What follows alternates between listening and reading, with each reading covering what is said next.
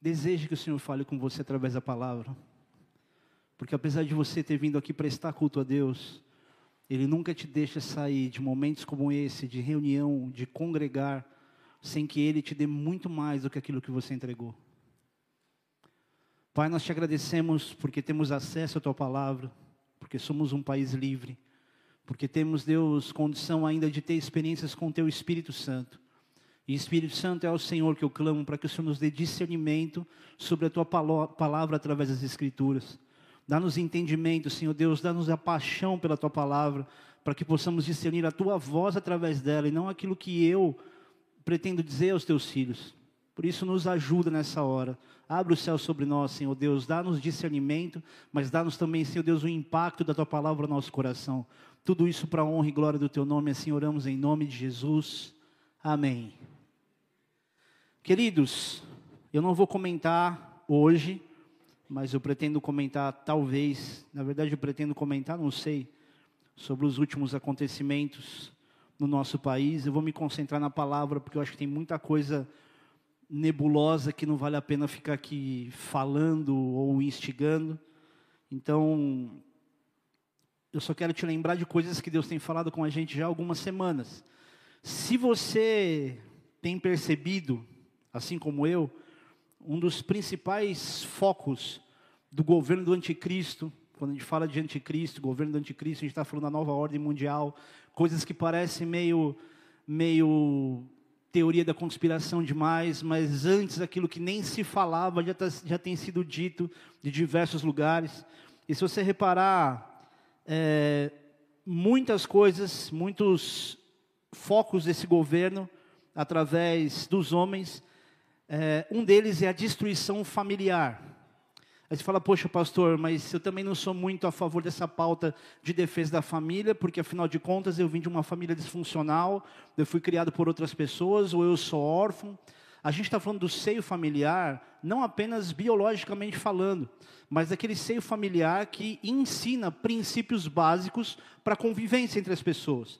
Pode até ser que você tenha sido criado pela sua avó, pela sua tia, mas não é porque você teve uma história ruim que você vai continuar uma história ruim. Geralmente, ou a lógica ensina: se eu não tive isso do meu pai, eu vou dar algo diferente aos meus filhos. Vocês estão aí? E ontem, quando eu comecei a, a fazer essa mensagem, eu não tinha ideia de falar sobre essa questão de desconstrução da família. Mas ontem eu estava preparando essa mensagem ainda me perguntando se o que eu ia falar, o que você vai entender, era o que eu realmente deveria pregar, será Deus que estava falando de fato? Porque acredite, pastores também são homens que refletem pensando, será que isso é o que Deus quer falar? Porque a gente não vive como seres super espirituais, flutuando, e a gente ouve a Deus igual uns, uns homens, para não falar outra coisa, que ficam dizendo que tipo, ah, entendi, Tá, espera só um pouquinho, Deus. Então, o Senhor está falando, é muito teatral, é muito cênico. É subestimar a inteligência das pessoas que ouvem uma ministração. E eu também sou público, então quando eu vejo esse tipo de coisa, eu fico mal. Porque eu falo, pô, será que a pessoa não percebe que a gente sabe que ela não é tão espiritual assim? Eu acredito no discernimento de Deus, na voz de Deus, por pessoas que não enfatizam tanto, essa, ou não teatralizam tanto essa forma de se relacionar com Deus. Então eu estava também me alimentando da palavra, mas discernindo o que Deus queria falar. E fui fazer um casamento hoje. Voltei correndo para casa para me trocar, porque eu acho uma afronta eu vir aqui pregar de terna. E eu assisti um vídeo, me deparei com um vídeo do Tel Hayashi. E eu fiz questão de separar esse vídeo sem nenhuma preocupação de você imaginar que eu vi o vídeo fiz a mensagem por causa do vídeo. Eu não fico pegando mensagem no Google, eu não fico pegando, ah, esse tema é bom, vou pregar sobre isso.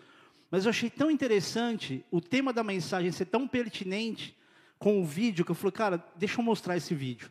Então eu queria que vocês mostrassem por gentileza esse vídeo para mim. Não sei se eu vou ficar todos os minutos, talvez eu corte vocês. E não procurem no seu Instagram.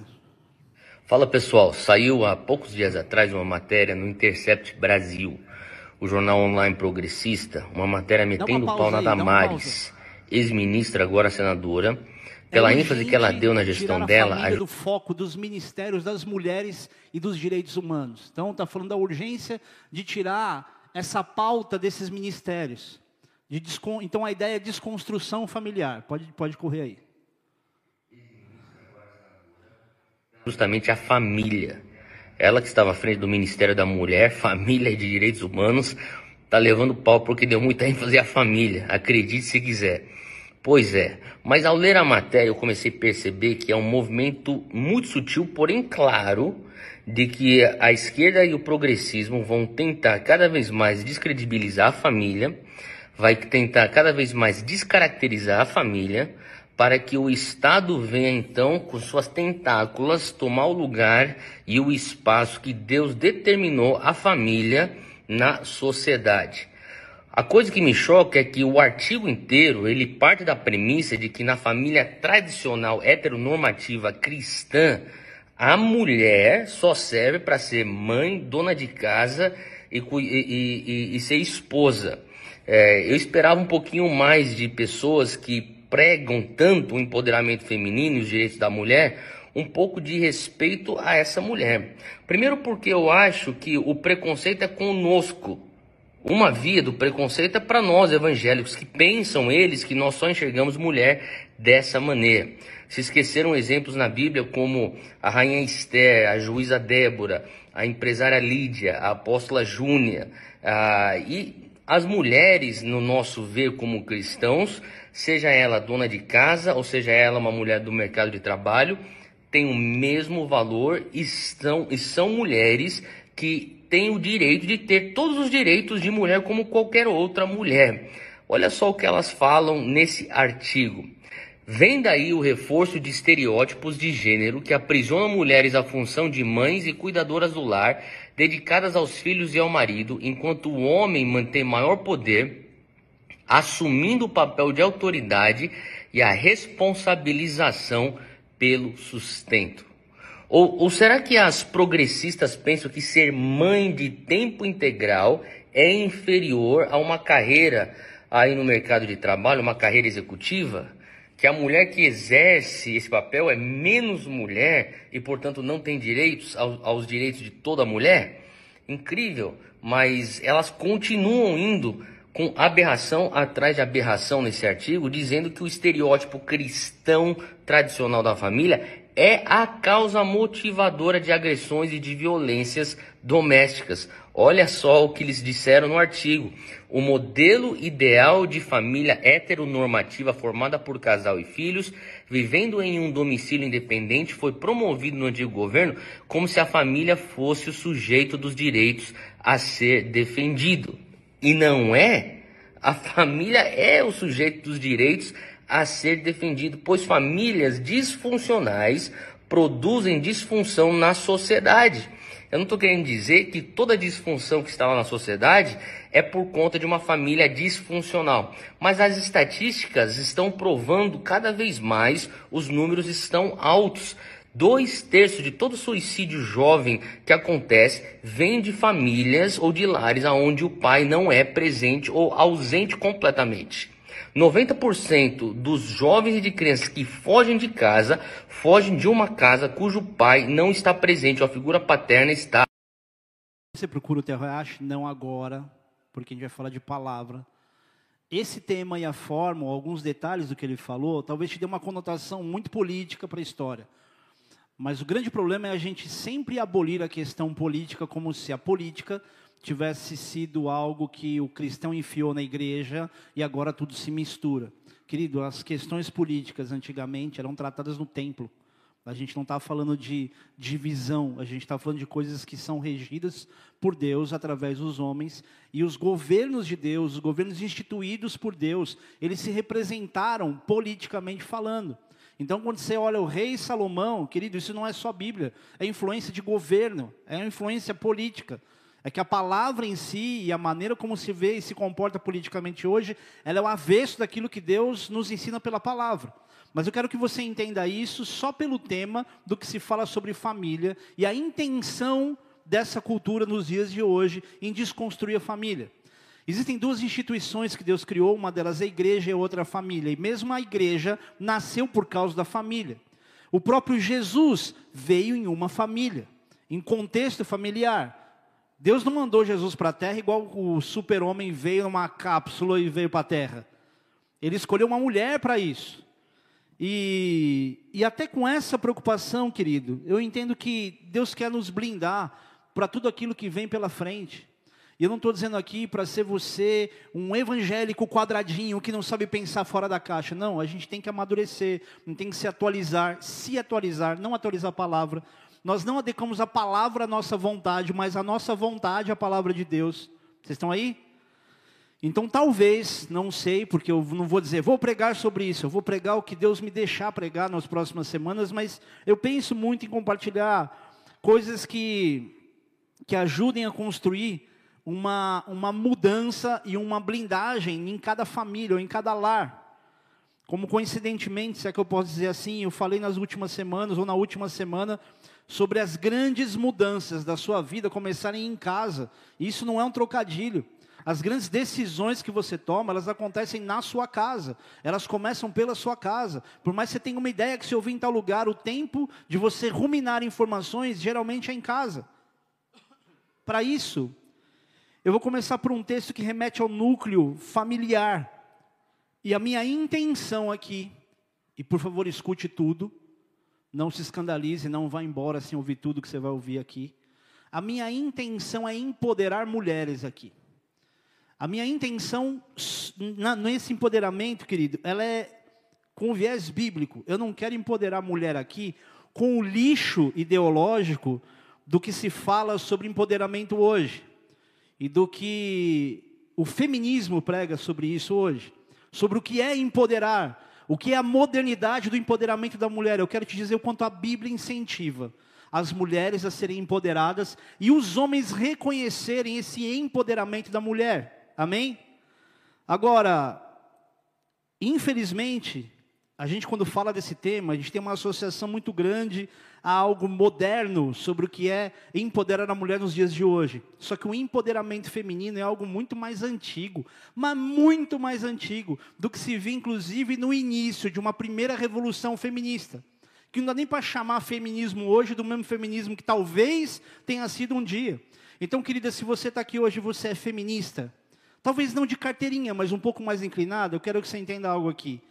Eu não estou aqui para afrontar feministas e levantar bandeiras que façam você se sentir ferida, indignada. Eu estou aqui para dizer: Existe sim algo poderoso que Deus deu às mulheres e que não deu aos homens, mas que precisa ser usado com sabedoria, para que as mudanças que se esperam que aconteça possam acontecer. Não a força, não através da força, do ímpeto, da coragem do ser humano, mas pela orientação dos princípios da palavra. E eu quero te dar aqui exemplos bíblicos do quanto a mulher muitas vezes ela é muito mais influente, muito mais sensata para ouvir a voz de Deus, para agir como liderança em nome do Senhor do que os homens.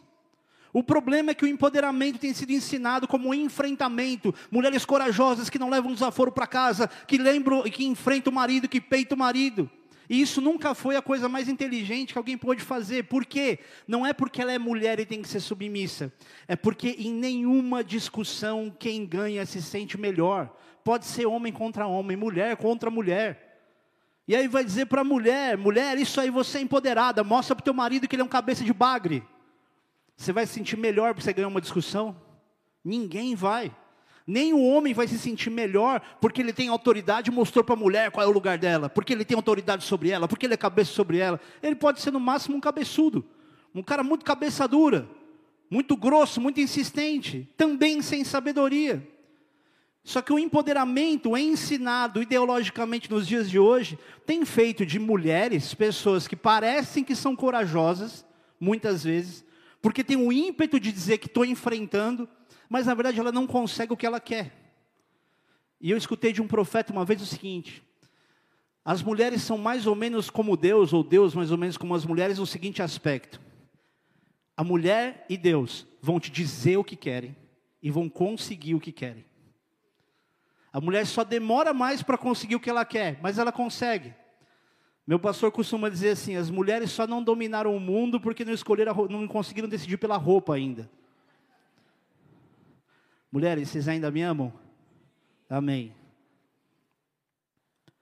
Então vou começar por um texto muito básico sobre um tipo de mulher empoderada para que você entenda qual é o parâmetro que você precisa ter para ser empoderada, isso de acordo com o resto da palavra que você vai ouvir hoje.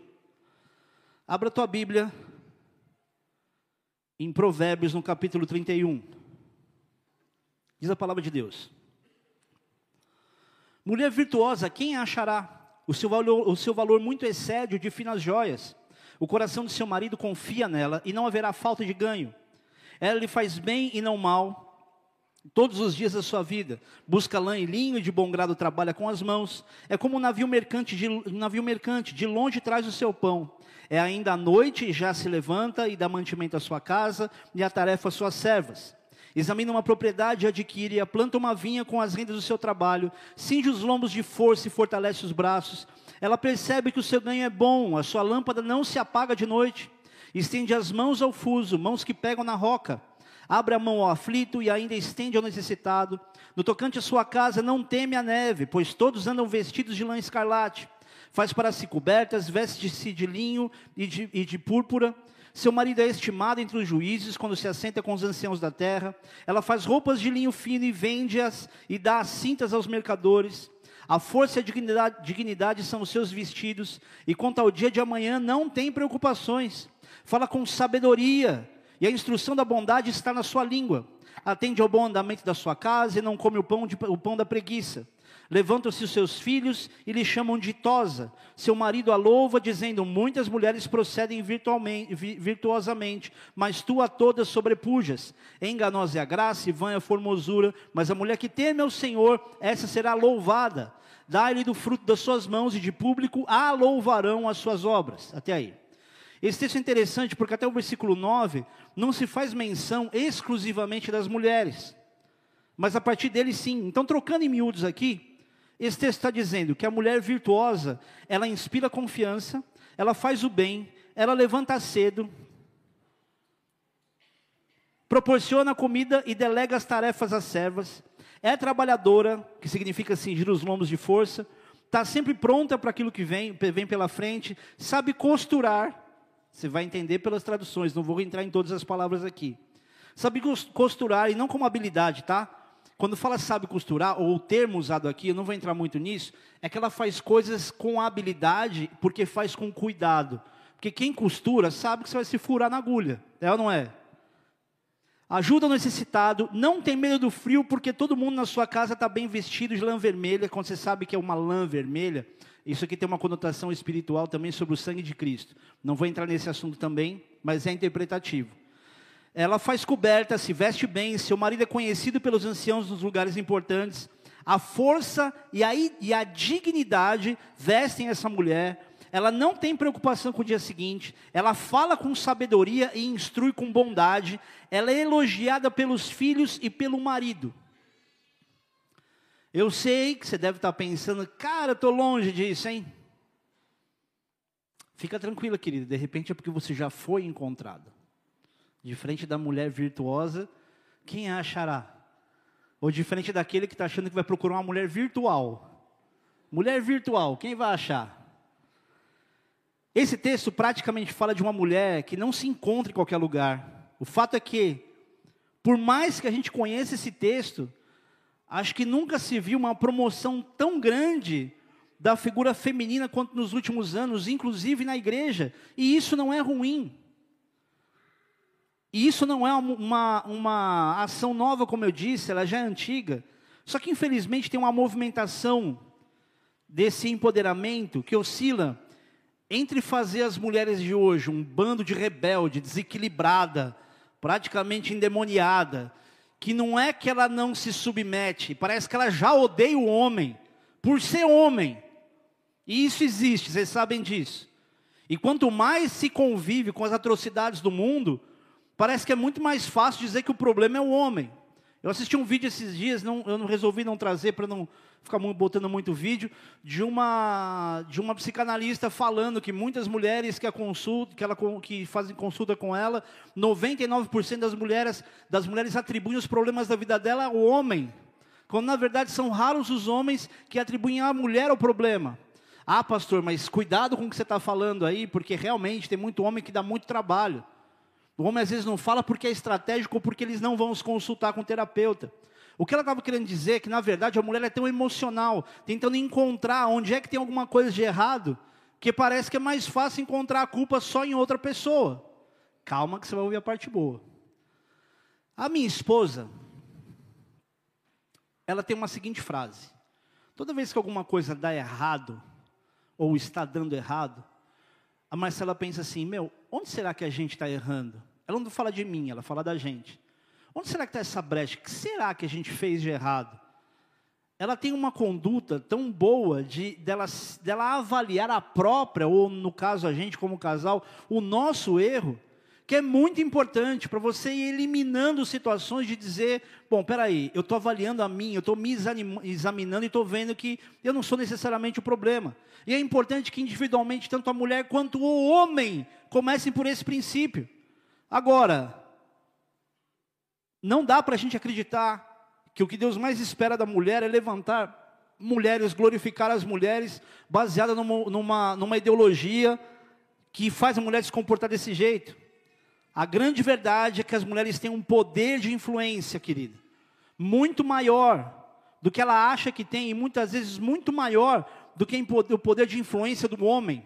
Só que aí vem o inimigo, pega o meio político, e começa a fazer as pessoas acreditarem que no fim das contas, o homem, a Bíblia, a família patriarcal, ou do jeito que ela é construída, de acordo com os princípios cristãos, vem para afogar todos os talentos e virtudes de uma mulher. Quando na verdade a Bíblia mostra o oposto disso.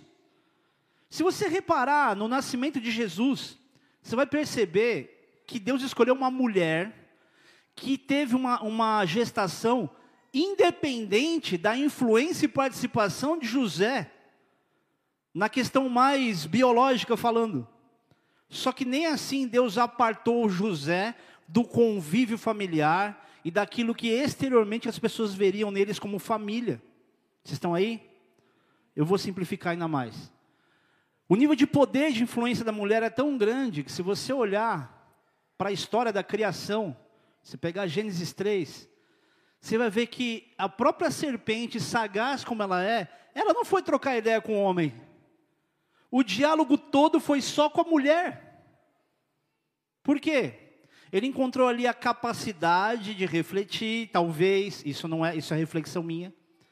A sensibilidade, a possibilidade, a maleabilidade de dizer alguma coisa e então conseguir aquilo que ele queria. E eu estou dizendo, a culpa não é da mulher, mas se o inimigo começou por ela, é porque ele encontrou um espaço na importância da mulher como influenciadora do homem. Tanto que você olha lá, no momento onde ela pega o fruto, não tem diálogo nenhum de Adão. Adão não fala nem com a serpente e nem questiona Eva. Eva pegou, comeu, estava errado. Ele foi, pegou, comeu também. Ele nem discutiu. E aí vai dizer que a mulher não é vista pelo mundo espiritual como influenciadora? O exemplo do início do pecado na história da humanidade vem disso. Aí fala, poxa, pastor, que injusto. Não, talvez Adão tivesse feito pior. Não precisaria nem conversar. Ele ia falar assim: ah, eu acho que não vai ter problema. A serpente não ia nem falar nada. Ele ia pensar sozinho e querer comer o fruto. Porque ele ainda colocou a culpa em Deus no fim das contas. Quando Deus vai lá dar um enquadro em Adão, Adão, como assim? Olha o que você fez. Aí ele fala o quê? Foi a mulher que o Senhor me deu. Ou seja, ele não tinha culpa nenhuma, tadinho do Adão. Uma anta. Eu acho que por isso que anta começa com A também. Não, esquece. Ela teve o poder de decisão pelos dois. Assim como a mulher empoderada nos dias de hoje, ela tem a mesma capacidade de persuasão. O problema é que as mulheres hoje elas estão tão distraídas pela ideologia do empoderamento para fazer uso disso, que elas não conseguem perceber o quanto ela é capaz de influenciar. Existem mães aqui que não entenderam até agora o teu poder de influência sobre os seus filhos. Tem mãe que tem medo de filho aqui. Mas também tem uns filhos aqui que são os cavalos, viu? Você acha que eu não sei, mas eu sei de muita história de homens e mulheres que tratam os pais muito mal e vai chegar a tua hora. Se não chegar com seu pai, com a sua mãe, vai chegar com Deus. Achou que ia falar que era eu, né? Eu tenho vontade? Tenho. É uma tristeza ver uma geração que se diz apaixonada por Cristo, tratando os pais tão mal a ponto dos pais terem medo. Tem pai e mãe que fala comigo, tem medo de filho. Filho crente que vem na igreja. Vocês estão aí? Agora, deixa eu otimizar o tempo.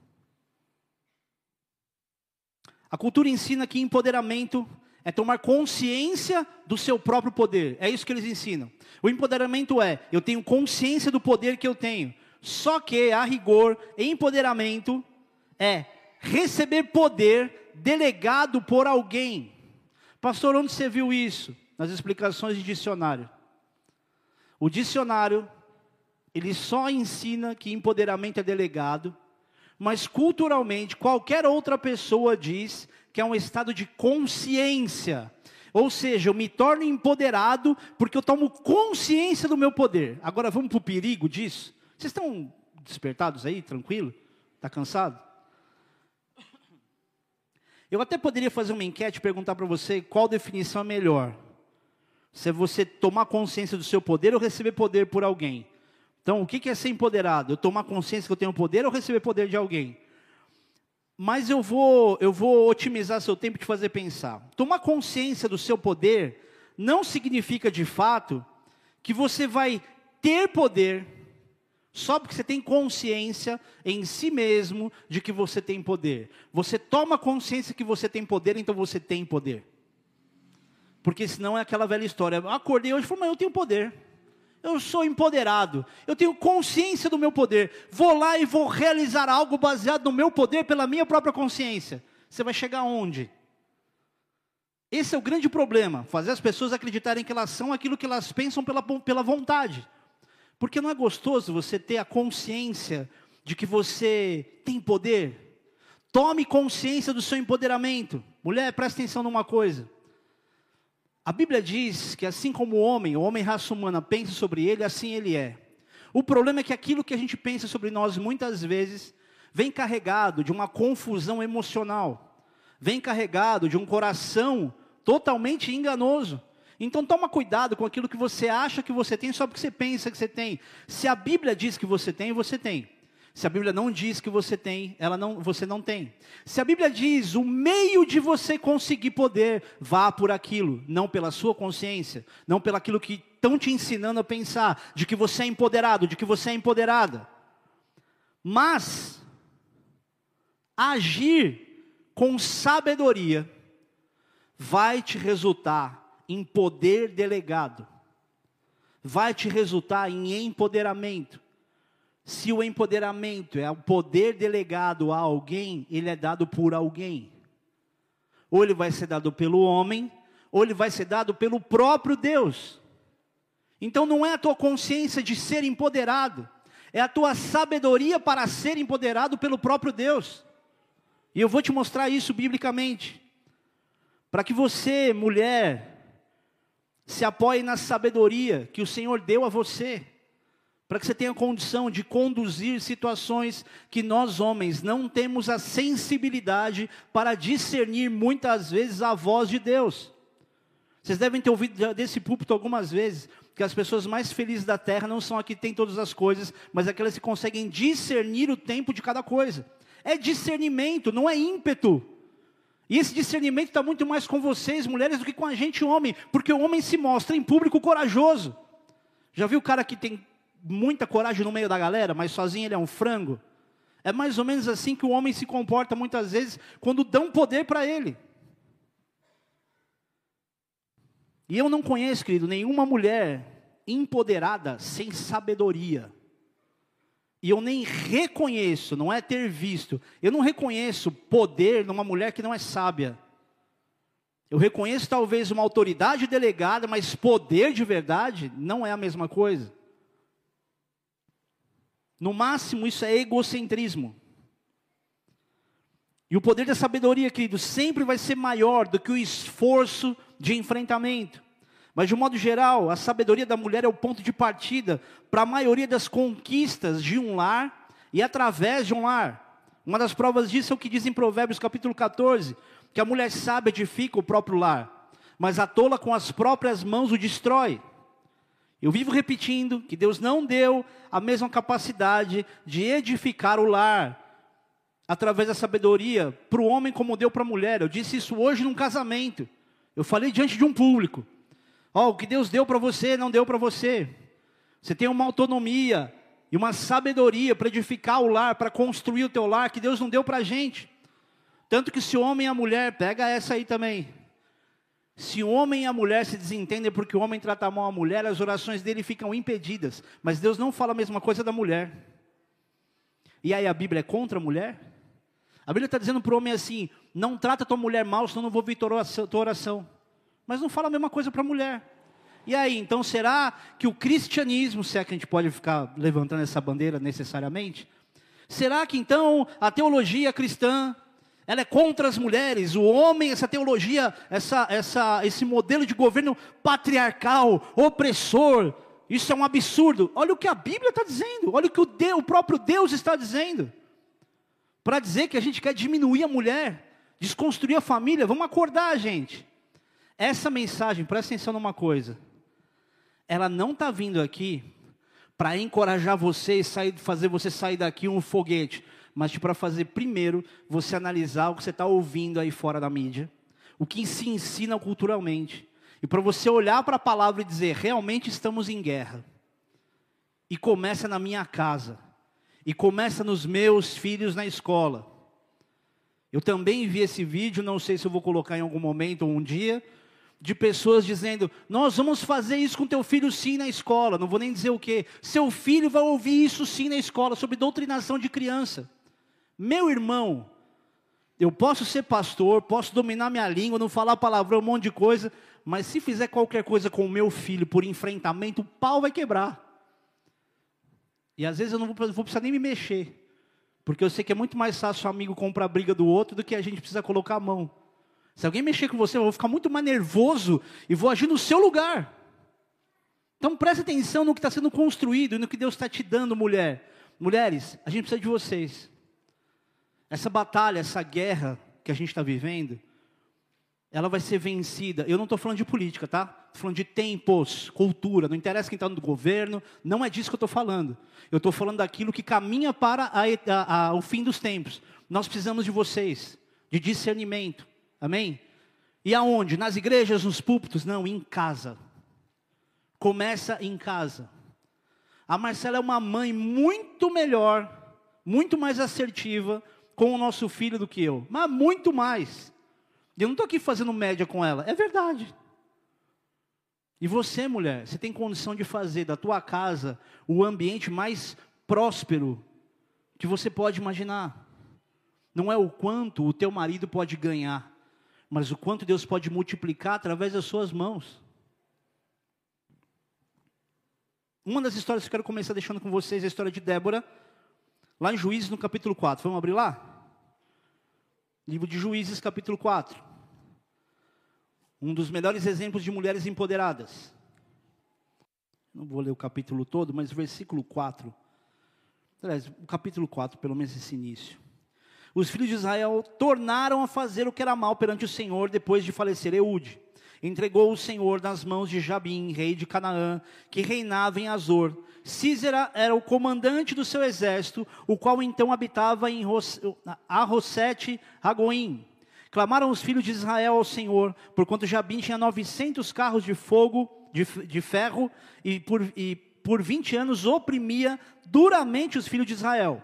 Débora, profetiza, mulher de Lapidote, julgava Israel naquele tempo.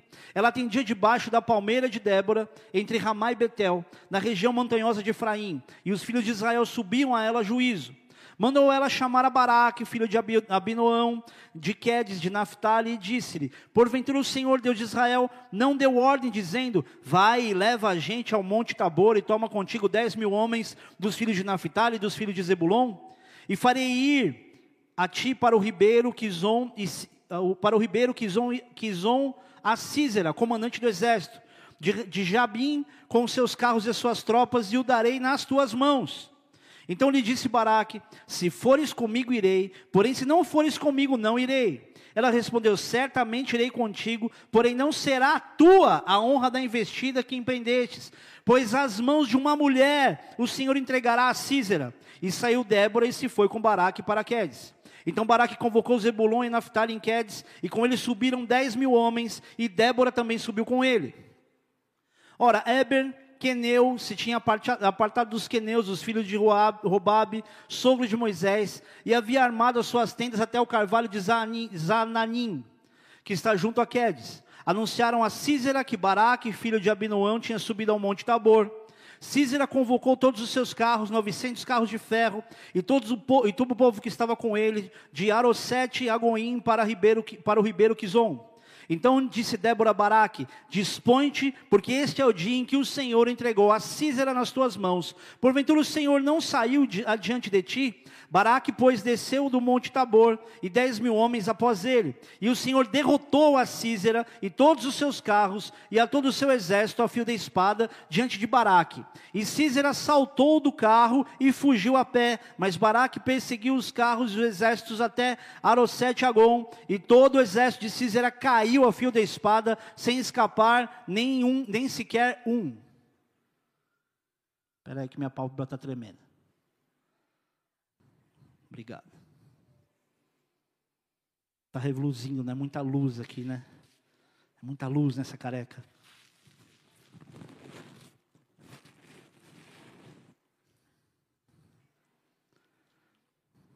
Olha que história interessante. Débora era uma mulher profeta, ou seja, uma profetisa e juíza ao mesmo tempo.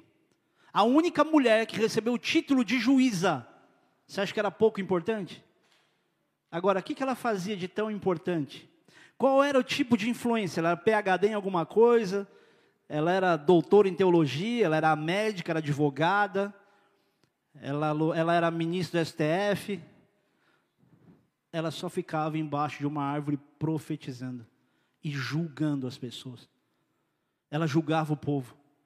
Ela estava servindo o povo debaixo de uma árvore, não era trono, não era um lugar onde todo mundo olhava e se admirava. Olha que mulher, olha que. Como será que foi a trajetória? Não tinha trajetória, tinha posicionamento.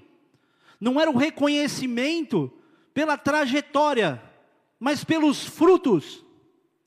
Então ela chega para Baraque e fala: Baraque, você está lembrado que Deus te deu uma palavra de conquista, que ia colocar esse exército nas tuas mãos, Císera ia para as tuas mãos. Vai para essa guerra. Ele falou assim: Eu só vou se for comigo. Se ela está dizendo para um cara que era um líder, que ia conduzir uma guerra, levar o povo para essa guerra, que era o líder, e esse cara está dizendo para ela: Eu só vou se você, eu vou, só vou se você for comigo.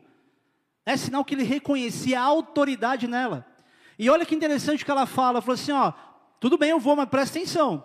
Esse crédito dessa vitória, Deus vai dar para a mão de uma mulher. E olha que homem inteligente. Não tem problema, ele não fala isso, mas ele não se importa com essa fala de Débora. Quantas vezes, homem, você está mais preocupado em ter o crédito, louro daquilo que de bom você fez, ao invés de reconhecer que sem a sua mulher você não vai andar uma vírgula, as coisas não acontecem. Por isso, lute pelo seu casamento. Eu não vou dizer isso para ela, mas vou dizer isso primeiro para você. E mulher, deixa eu dizer uma coisa: Débora era casada. Por que será que ela tinha permissão do marido dela para ir com outro homem para a guerra? Ela tinha credibilidade com o marido. Porque Deus não ia falar assim: ah, o marido é um banana, deixa ele, vou usar ela. Deus não faz isso, querido. Por isso, homem, se você é um banana, não reclama que a tua mulher é uma Jezabel. Porque só tem Jezabel onde tem Acabe. Então deixa de ser frouxo, deixa de ser frango, se posiciona. E não é se posicionar com autoridade de enfrentamento sobre a mulher, porque a mesma sabedoria que uma mulher precisa ter para conduzir o lar, o homem precisa ter para conduzir sua esposa também. Calma que vai piorar e depois melhora. Então era uma líder feminina numa época de liderança totalmente patriarcal. A Bíblia não mostra eventos de nada do que ela foi empossada. Você já entendeu isso? A posse de autoridade ou a credibilidade de autoridade dela tinha a ver com uma função muito curiosa. Ela estava profetizando, profetizava, profetizava embaixo de uma árvore que tinha o mesmo nome dela. Eu fico imaginando se não tinha a ver o nome, tinha a ver com ela porque ela estava lá. Mas se você lembrar da história de Saul, você vai ver que só reconheceram poder ou autoridade em Saul quando viram Saul profetizando no meio dos profetas. Ou seja, o que te traz autoridade não é o empoderamento sobre o que você pensa sobre si mesmo. É a maneira como Deus te usa, a maneira como você profetiza, não pela sua carne, mas pelo discernimento. O que deu a essa mulher a credibilidade e a autoridade era o fato dela profetizar. O que deu para Saul, para que ele pudesse ser reconhecido rei diante do povo, é a mesma coisa, ao ponto de dizerem: peraí, está Saul no meio dos profetas? Não é que Deus escolheu, Samuel avisou, o povo tá bom, vai, então é Saul agora o nosso rei. O povo precisou ver nele uma conduta de um homem que profetizava também, para então ele receber autoridade. Ou seja, a autoridade dessa juíza era resultado de intimidade com Deus e do serviço como serva de Deus. E a parte mais, uma parte, uma das partes mais curiosas da história de Débora, é que depois dessa ida até, o, até esse campo de batalha, e a palavra de Deus ela é muito enfática, porque fala muito de Císera, não fala só do exército, não fala só das pessoas que ele tinha, dos, dos carros de ferro que ele tinha, mas fala muito dele, da figura de comando dele, e que Deus entregaria ele nas mãos de Baraque. Então todo mundo é destruído a fio de espada, só que ele foge, e olha que interessante, a partir do versículo 17. Porém, Císera fugiu a pé para a tenda de Jael, mulher de Eber. Grava isso aí. Queneu, Eber Queneu. Porquanto havia paz entre Jabim, rei de Azor, e a casa de, Eber, de, de Eber Queneu. Saindo Jael ao encontro de Císera, disse-lhe: Entra, senhor meu, entra na minha tenda, não temas. Retirou-se para a sua tenda e ela pôs sobre ele uma coberta. Então ele disse: Dá-me, peço-te de beber um pouco de água, porque tenho sede. Ela abriu um odre de leite e deu-lhe a beber e o cobriu. E ele disse mais, ele, e ele lhe disse mais: Põe-te à porta da tenda. E há de ser que, se vier alguém e te perguntar, ah, aqui alguém, responde não. Então Jael, mulher de Eber, tomou uma estaca da tenda e lançou mão de um martelo e foi-se mansamente a ele e lhe cravou a estaca na, na fonte de sorte que penetrou na terra, estando ele em profundo sono e muito exausto, e assim morreu. E eis que, perseguindo Baraque a Císera, Jael lhe saiu ao encontro e lhe disse: Vem e mostrar-te-ei o homem que procuras. É, ele a seguiu, e eis que Císera jazia morto e a estaca na fonte. Assim Deus, naquele dia, humilhou a Jabim, rei de Canaã, diante dos filhos de Israel, e cada vez mais a mão dos filhos de Israel prevalecia contra Jabim, rei de Canaã, até que o exterminaram. Olha que interessante.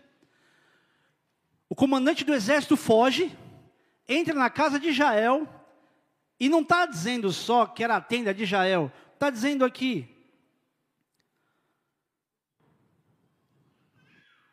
Jael, mulher de Eber. Não está dizendo, a Jael, pronto e acabou, porque afinal de contas, o que, que Eber fez? Nada. Mas ela tinha um marido. Ela teve uma atitude, mas ela tinha um marido. O que, que ela fez? ela foi lá e matou o cara mais importante que estava fugindo, o comandante do exército. Vamos pensar aqui? Palavra profética de uma mulher. Encorajamento a Baraque através de uma mulher. O crédito de uma batalha para uma mulher. E quem matou o comandante foi uma mulher. A Bíblia está ensinando que mulher é fraquinha, que ela é uma coitadinha. Olha a astúcia da mulher. Talvez um outro homem ia olhar para ele, tipo, vou te matar agora. Ela, não, entra aqui, está com sede, vou te dar leite, ó, te cobriu, fica tranquilo. Ele dormiu, pegou uma estaca e matou o cara.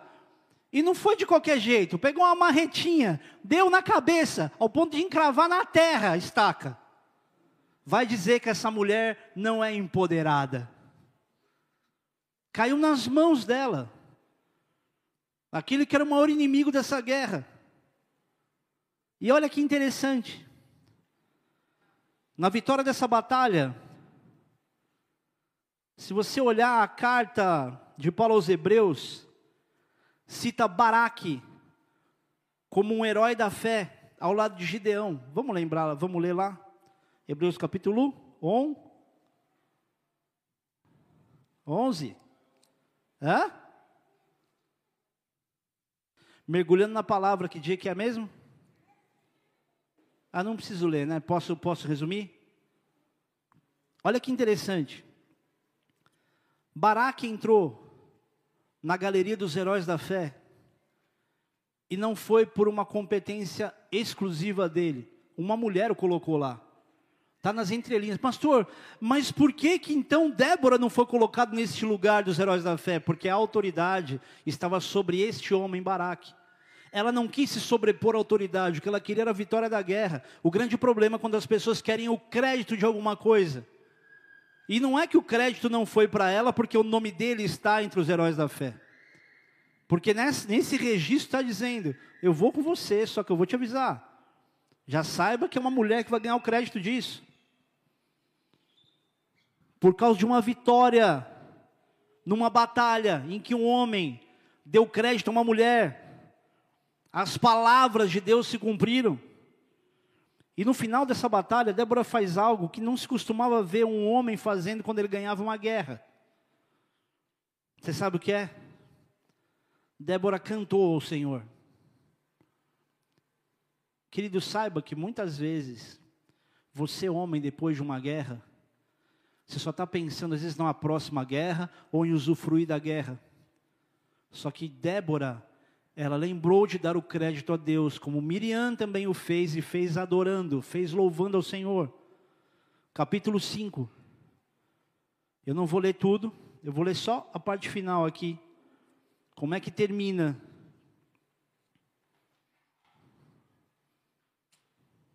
Trinta e um versículos depois.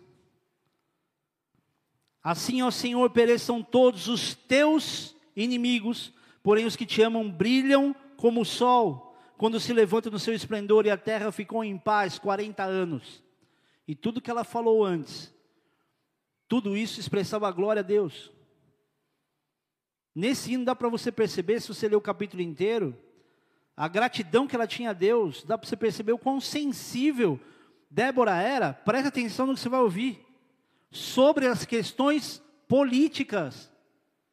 Leia esse texto, e você vai olhar e falar assim: isso aqui é política pura. E sobre as questões principalmente espirituais de Israel. Ela não olhava só para a conduta de pecado, ela falava de governo. Ela tinha consciência de que o pecado que o povo, Deus, de, o povo de Deus tinha feito contra Deus permitiu que eles passassem por esse sofrimento todo. Essa é uma mulher, e eu vou te falar rápido de uma outra. Dá tempo não? Está com pressa? Em 1 Samuel, capítulo 25, eu não vou ler, vou só falar dela. A Bíblia descreve uma mulher chamada Abigail. E essa mulher, Abigail, a Bíblia descreve como uma mulher bonita, digna e de bom senso. Eu não vou nem dizer para você. Repita comigo. Bonita, digna e de bom senso. Pastor, eu não me acho a mulher mais bonita do mundo, mas essa dignidade, esse bom senso eu tenho, querida. Esse é um ótimo caminho para você ser vista por outro homem como uma mulher linda.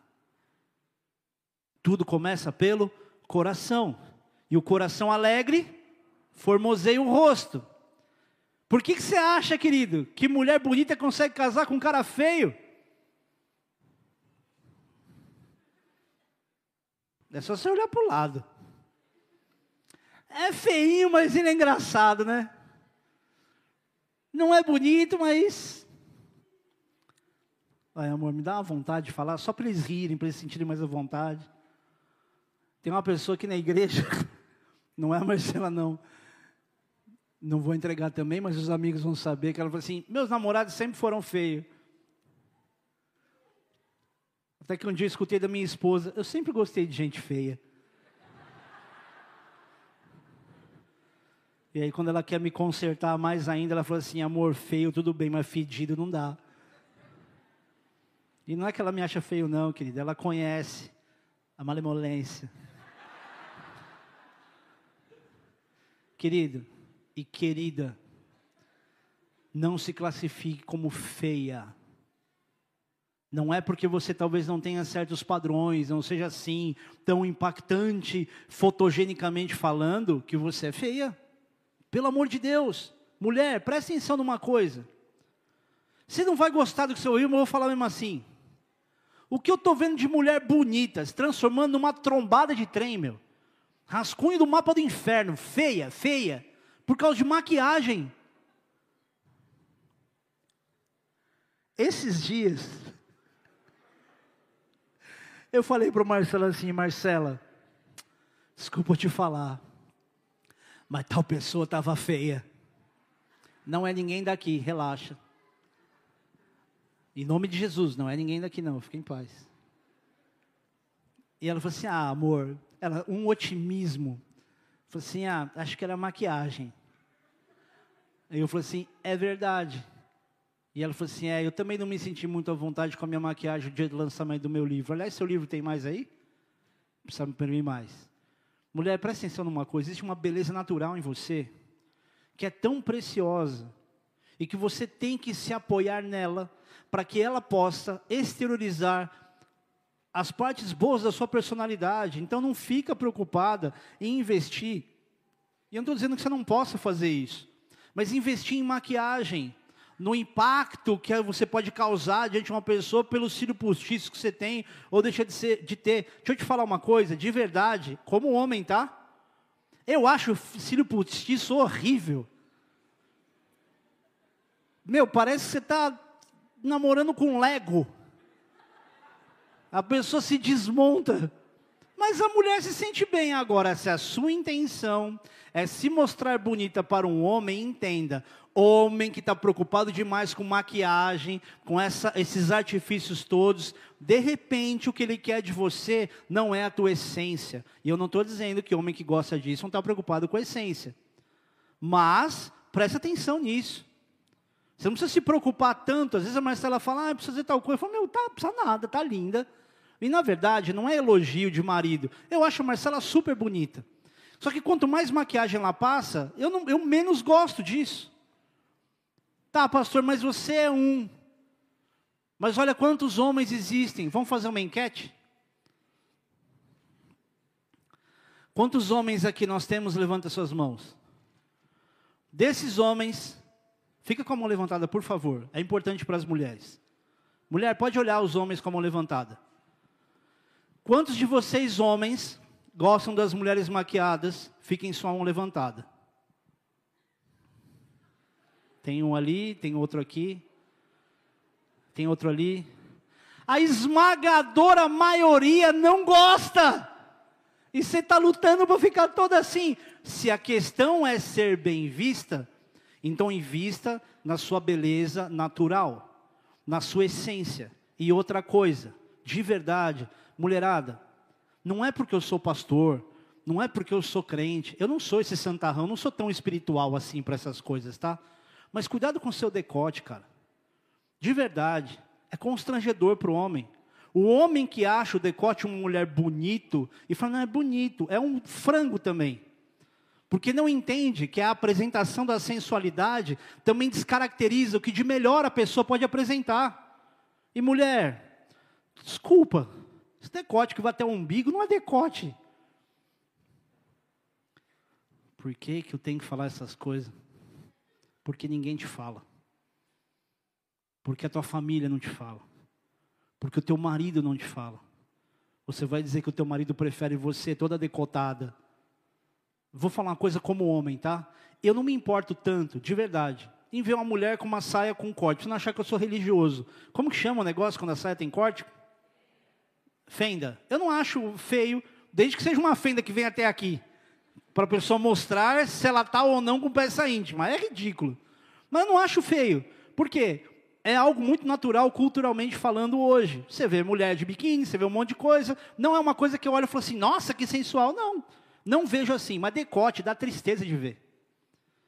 Então não fique imaginando, querida, que você tem atributos que precisam ser valorizados dessa forma. Você só vai atrair carniceiro, só vagabundo que vai olhar para você e falar assim: Uau, não vejo a hora. E não vou nem falar do resto. Deixa eu terminar aqui a história. A história de Abigail, Abigail 1 Samuel capítulo 25. A Bíblia fala disso, dessas atribuições de Abigail. Ela tinha um marido chamado Nabal, que era um cara chucro, ignorante. Sabe aquele cara fino, igual papel de embrulhar prego?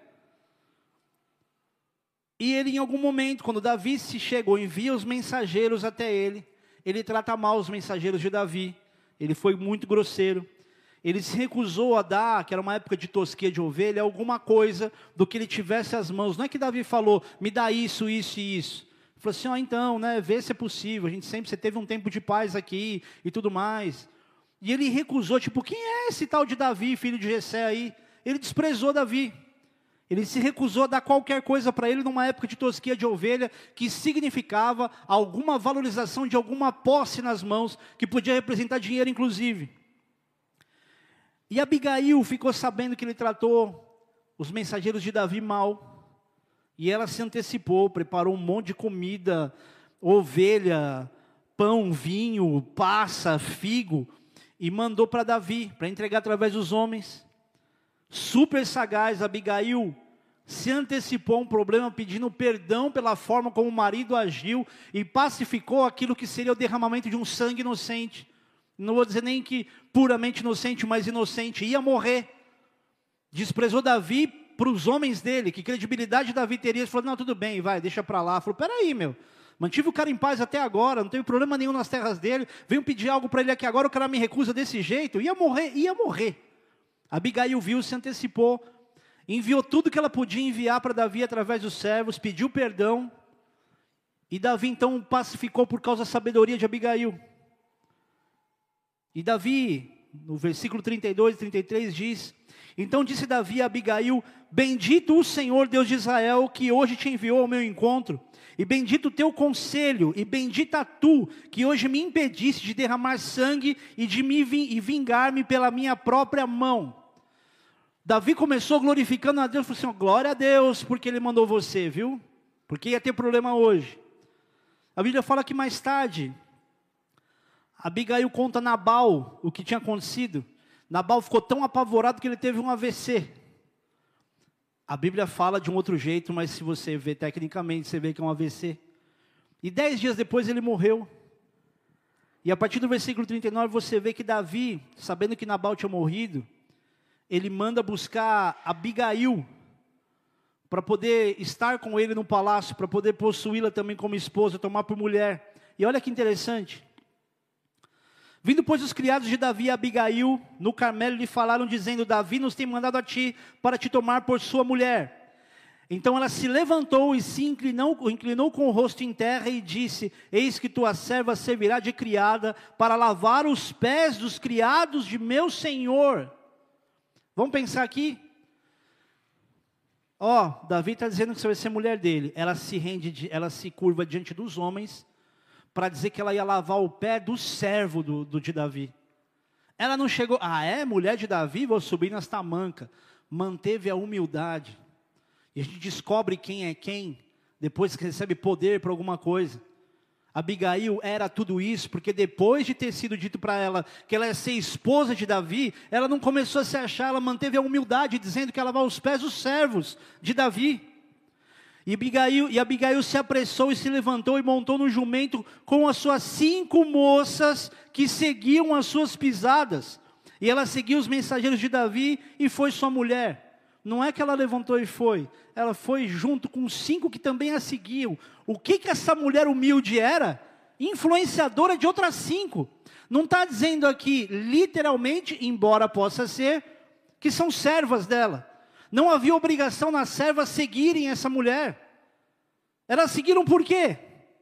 Não está dizendo que Abigail pediu, que implorou, a Bíblia não é clara sobre isso. Mas elas podiam dizer: não, vai lá você, só chamou você, eu não vou. Foram as cinco juntas. Isso ensina muito para a gente. Que ela era uma mulher humilde, tinha influência sobre outras mulheres. Mulher, presta atenção numa coisa: você quer mudar o seu mundo?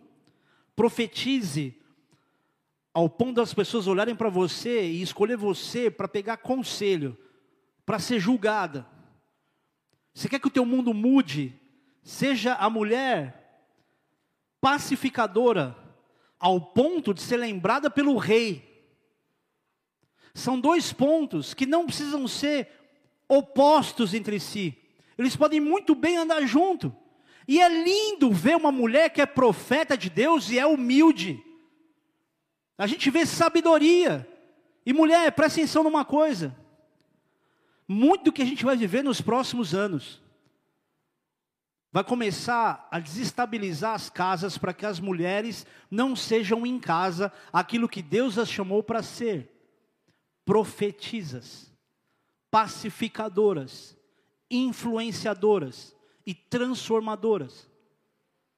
Eu estou falando de mulher que tinha marido, de mulher que tinha marido frango, que tinha marido grosso, de mulher que tinha marido sensato porque entendia o chamado da mulher.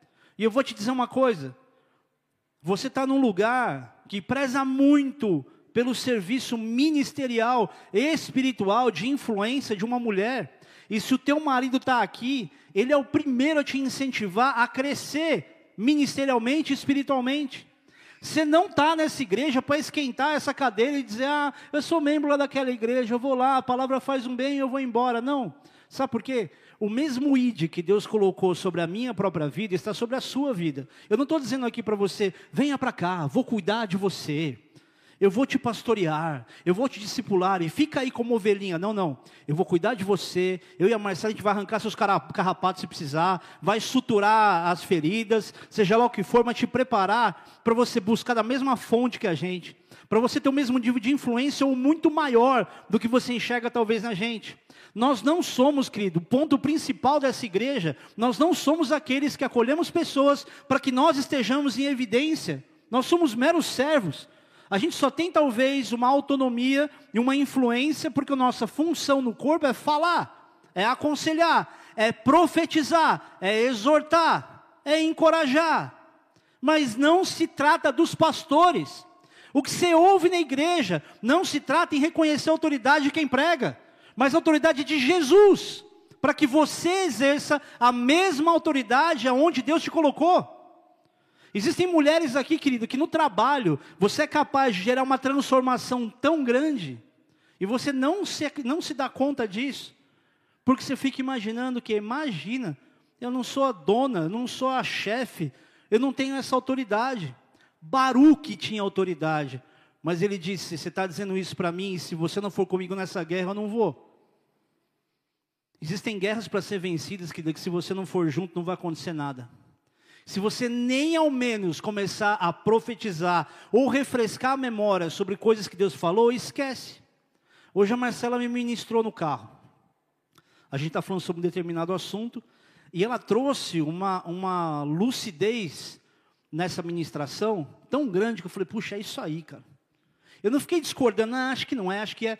Foi tão bom ouvir aquilo, porque era uma grande verdade, verdade que eu já sabia, mas a minha mulher me falar me traz uma, uma, uma paz, uma tranquilidade, uma confiança maior do que se eu tiver que correr atrás de um profeta para dizer, revela tal coisa sobre a minha vida. Você tem uma profeta em casa. E mulher, se você não é essa profeta em casa, você precisa ter uma conduta, como a Bíblia fala em Provérbios, para ser essa mulher virtuosa, para que você tenha essa autoridade, essa credibilidade que Deus quer te dar, Ele já te deu mas é através de uma conduta, de seguir princípios da palavra.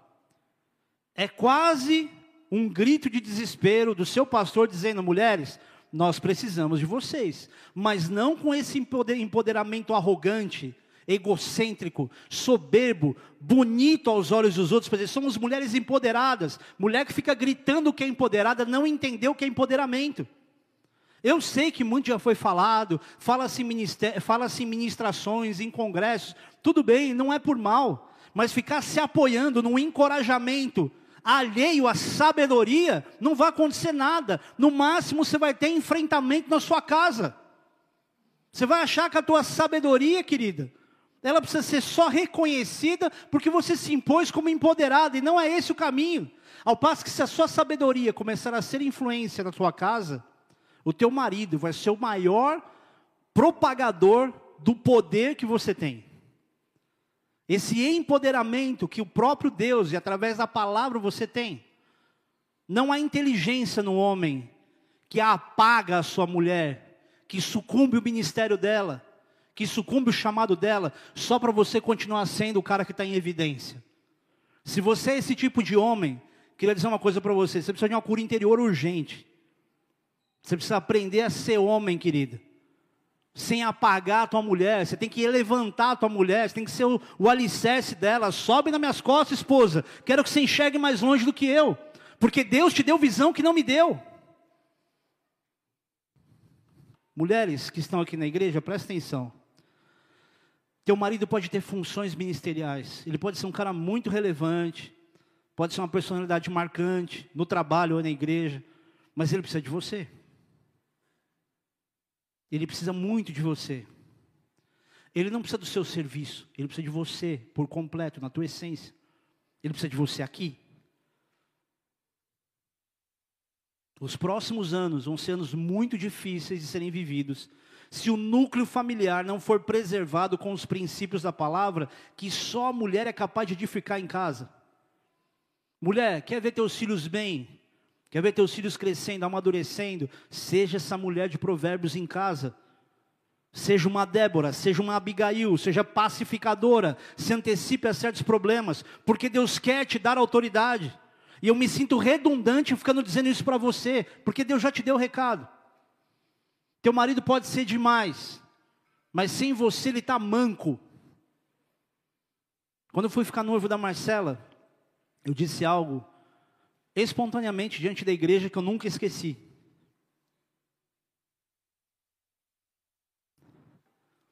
Que eu falei assim: eu posso ter sido frutífero, mas sem você eu só vou até aqui. Eu posso pregar, posso fazer um monte de coisa, mas sem você eu só vou até aqui. Eu tinha certeza que eu nunca, e eu nunca almejei, ah, pastor, é porque você queria ser pastor. Eu nunca quis ser pastor. Estou dizendo diante da igreja, diante do mundo espiritual que está me ouvindo aqui. Não tem nada mais sério do que isso. Eu nunca quis ser pastor. Eu um dia eu virei e falei assim, eu um, dia, um dia eu não acordei e pensei, vou dar essa forcinha para Deus. Eu olhei e me constrangi. Mas eu já pregava na igreja, tinha liberdade, tinha autonomia, tinha amigos, tinha bons relacionamentos, tinha credibilidade diante das pessoas. Se eu fosse pensar em mim, naquilo que no ego do homem seria o suficiente, está resolvido. Mas eu sabia que tinha coisas na minha vida que Deus não faria. Se Ele não endireitasse, não consertasse ou complementasse a minha área sentimental com uma esposa de verdade, com uma mulher de Deus de verdade. Você já imaginou o que é para uma igreja ter um pastor que pode ter diversos atributos e vantagens, mas uma mulher azeda, uma mulher que não sabe se relacionar com a igreja, que não tem humildade, ou quer aparecer demais, ou quer ser muito empoderada, mas você não vê unção nenhuma, não vê humildade nenhuma. Minha mulher era uma leoa, mas ela é humilde. Você pode falar o que for, tem mil defeitos, mas ela é humilde. Ela não é arrogante, não trata ninguém tipo de cima para baixo. Ela é acolhedora. E eu já vi tanta gente tanto ministério, tantos, tantas pessoas se frustrando por causa de comportamento de pastora. Uma pastora é capaz de rachar uma igreja, mas uma boa pastora é capaz não apenas de unir a igreja, mas de agregar cada vez mais pessoas para o corpo de Cristo. Você que entrou aqui pela primeira vez hoje, talvez. Você que não teve oportunidade de confessar Jesus como teu Senhor e Salvador. Eu quero fazer uma oração por você. Eu quero que você entenda que Deus também quer alcançar muitas pessoas através de você. Só que Deus não quer te usar, Ele quer você primeiro, homem ou mulher. Só que o que você precisa fazer é admitir. Você precisa só admitir. Existe um homem aqui você entrou com o seguinte pensamento: eu tenho certeza que de alguma forma vão querer tocar na minha carteira. Ou uma expressão semelhante, como pegar a sua carteira. Eu até poderia dizer, para que as pessoas pudessem ver, quem é essa pessoa? Levante sua mão, mas isso é muito constrangimento para você. Só que Deus te ama tanto que Ele só está te dando um recado para você saber que é com você. E você está indo embora dessa igreja com a sua carteira no bolso. Tudo que você ouviu aqui não foi para roubar dinheiro de você. Não foi para o pastor pegar dinheiro de você. Ah, mas é porque é hoje. Não, todos os cultos são iguais. Ministração, dízimo e oferta, quem tem consciência, eu entrega o seu dízimo sua oferta, que não tem, acabou. Você não está sendo espremido aqui. E eu vou dizer para você, querido, tudo que você viu sobre igreja nos últimos anos da tua vida foi só uma tentativa do inimigo te afastar do meio do corpo. Se hoje você ouviu sobre a sabedoria da mulher, saiba que Deus não está eximindo você de também ser sábio. Não fica resistindo, porque não se trata de uma igreja.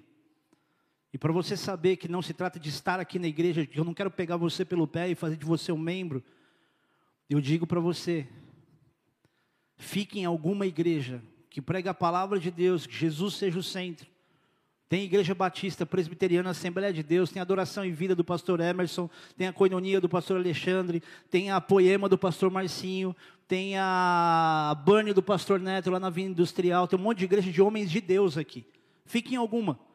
Não precisa pisar aqui, mas leve em consideração o que eu estou te falando, porque é por amor à sua vida que eu estou te falando isso. Para de ser teimoso. E você ouve das pessoas que convivem com você, ou pelo menos de uma pessoa que convive bastante com você, rindo em tom de piada. Ah, fulano é teimoso. Eu acho que Deus não precisa te falar mais nada. Meu único convite para você hoje é entrega teu caminho ao Senhor, entrega tua vida a Jesus, confessa Jesus como teu Senhor e Salvador. Entrega tua vida para Ele, o resto Ele vai fazer. E se você está aqui nessa condição, nunca confessou Jesus como teu Senhor e Salvador, só repete essa oração comigo onde você vai estar. Tá. O mais importante é que você se sinta à vontade, abra o teu coração e aproveita que a igreja inteira vai repetir isso, vai falar a mesma coisa. Então usa esse momento para ser a sua verdade. E não porque você precisa seguir a oração de um pastor, porque Deus ouve tudo que você fala. Na tua gíria, no teu pensamento, no teu sentimento. Quando você sair daqui, saiba, Deus continua ouvindo suas orações. Você não depende de mim ou dessa igreja para ser ouvido por Deus. Ele é onipresente, Ele está em todo lugar. Ele é onisciente, Ele sabe de tudo. Ele é onipotente, Ele pode tudo. Então repete comigo essa oração. Toda a igreja. Mas principalmente você que quer entregar a tua vida a Cristo. Diz assim, Jesus, eu sei que eu sou pecador. Então eu te peço, perdoa os meus pecados. Me lava nos pensamentos, nas emoções. E eu te peço, escreve uma história nova. Eu tive muitas alegrias, mas eu tive muitas derrotas e muitas tristezas. E a partir de agora, eu abro a minha vida para que o Senhor escreva a história que eu espero viver. Escreve o meu nome, Jesus, no teu livro da vida e me marca com o teu sangue, porque a partir de hoje eu entrego a minha vida completamente nas mãos de Jesus, que viveu como homem, morreu numa cruz, mas ressuscitou e está vivo. Espírito Santo, entra no meu coração, me enche da tua presença e me mostra aquilo que eu não consegui enxergar. Abre os meus olhos para que eu enxergue o que o Senhor quer me mostrar. Em nome de Jesus. Amém. Pai amado, obrigado, Senhor Deus, por essa tão grande salvação. Obrigado, Senhor Deus, porque essa noite é um início de grandes transformações. Obrigado, Pai, porque os teus filhos ouviram não os achismos de um homem, mas aquilo que a tua palavra ensina e talvez não tenham absorvido tudo, mas pontos muito cruciais para entrar no coração deles. Então eu te peço que a tua palavra comece a multiplicar, Senhor Deus, essa saciedade dentro de cada um dos teus filhos, mas que também haja desejo por te conhecer cada vez mais. Nós expressamos, Senhor Deus, o nosso amor como igreja, como povo, mas nós suplicamos, Senhor, que o Senhor os envolva, Espírito Santo, de uma maneira tão impactante, tão forte, que seja impossível eles saírem daqui hoje sem ter em plena certeza de que começaram a ter uma experiência com o Senhor. Em nome de Jesus. Amém.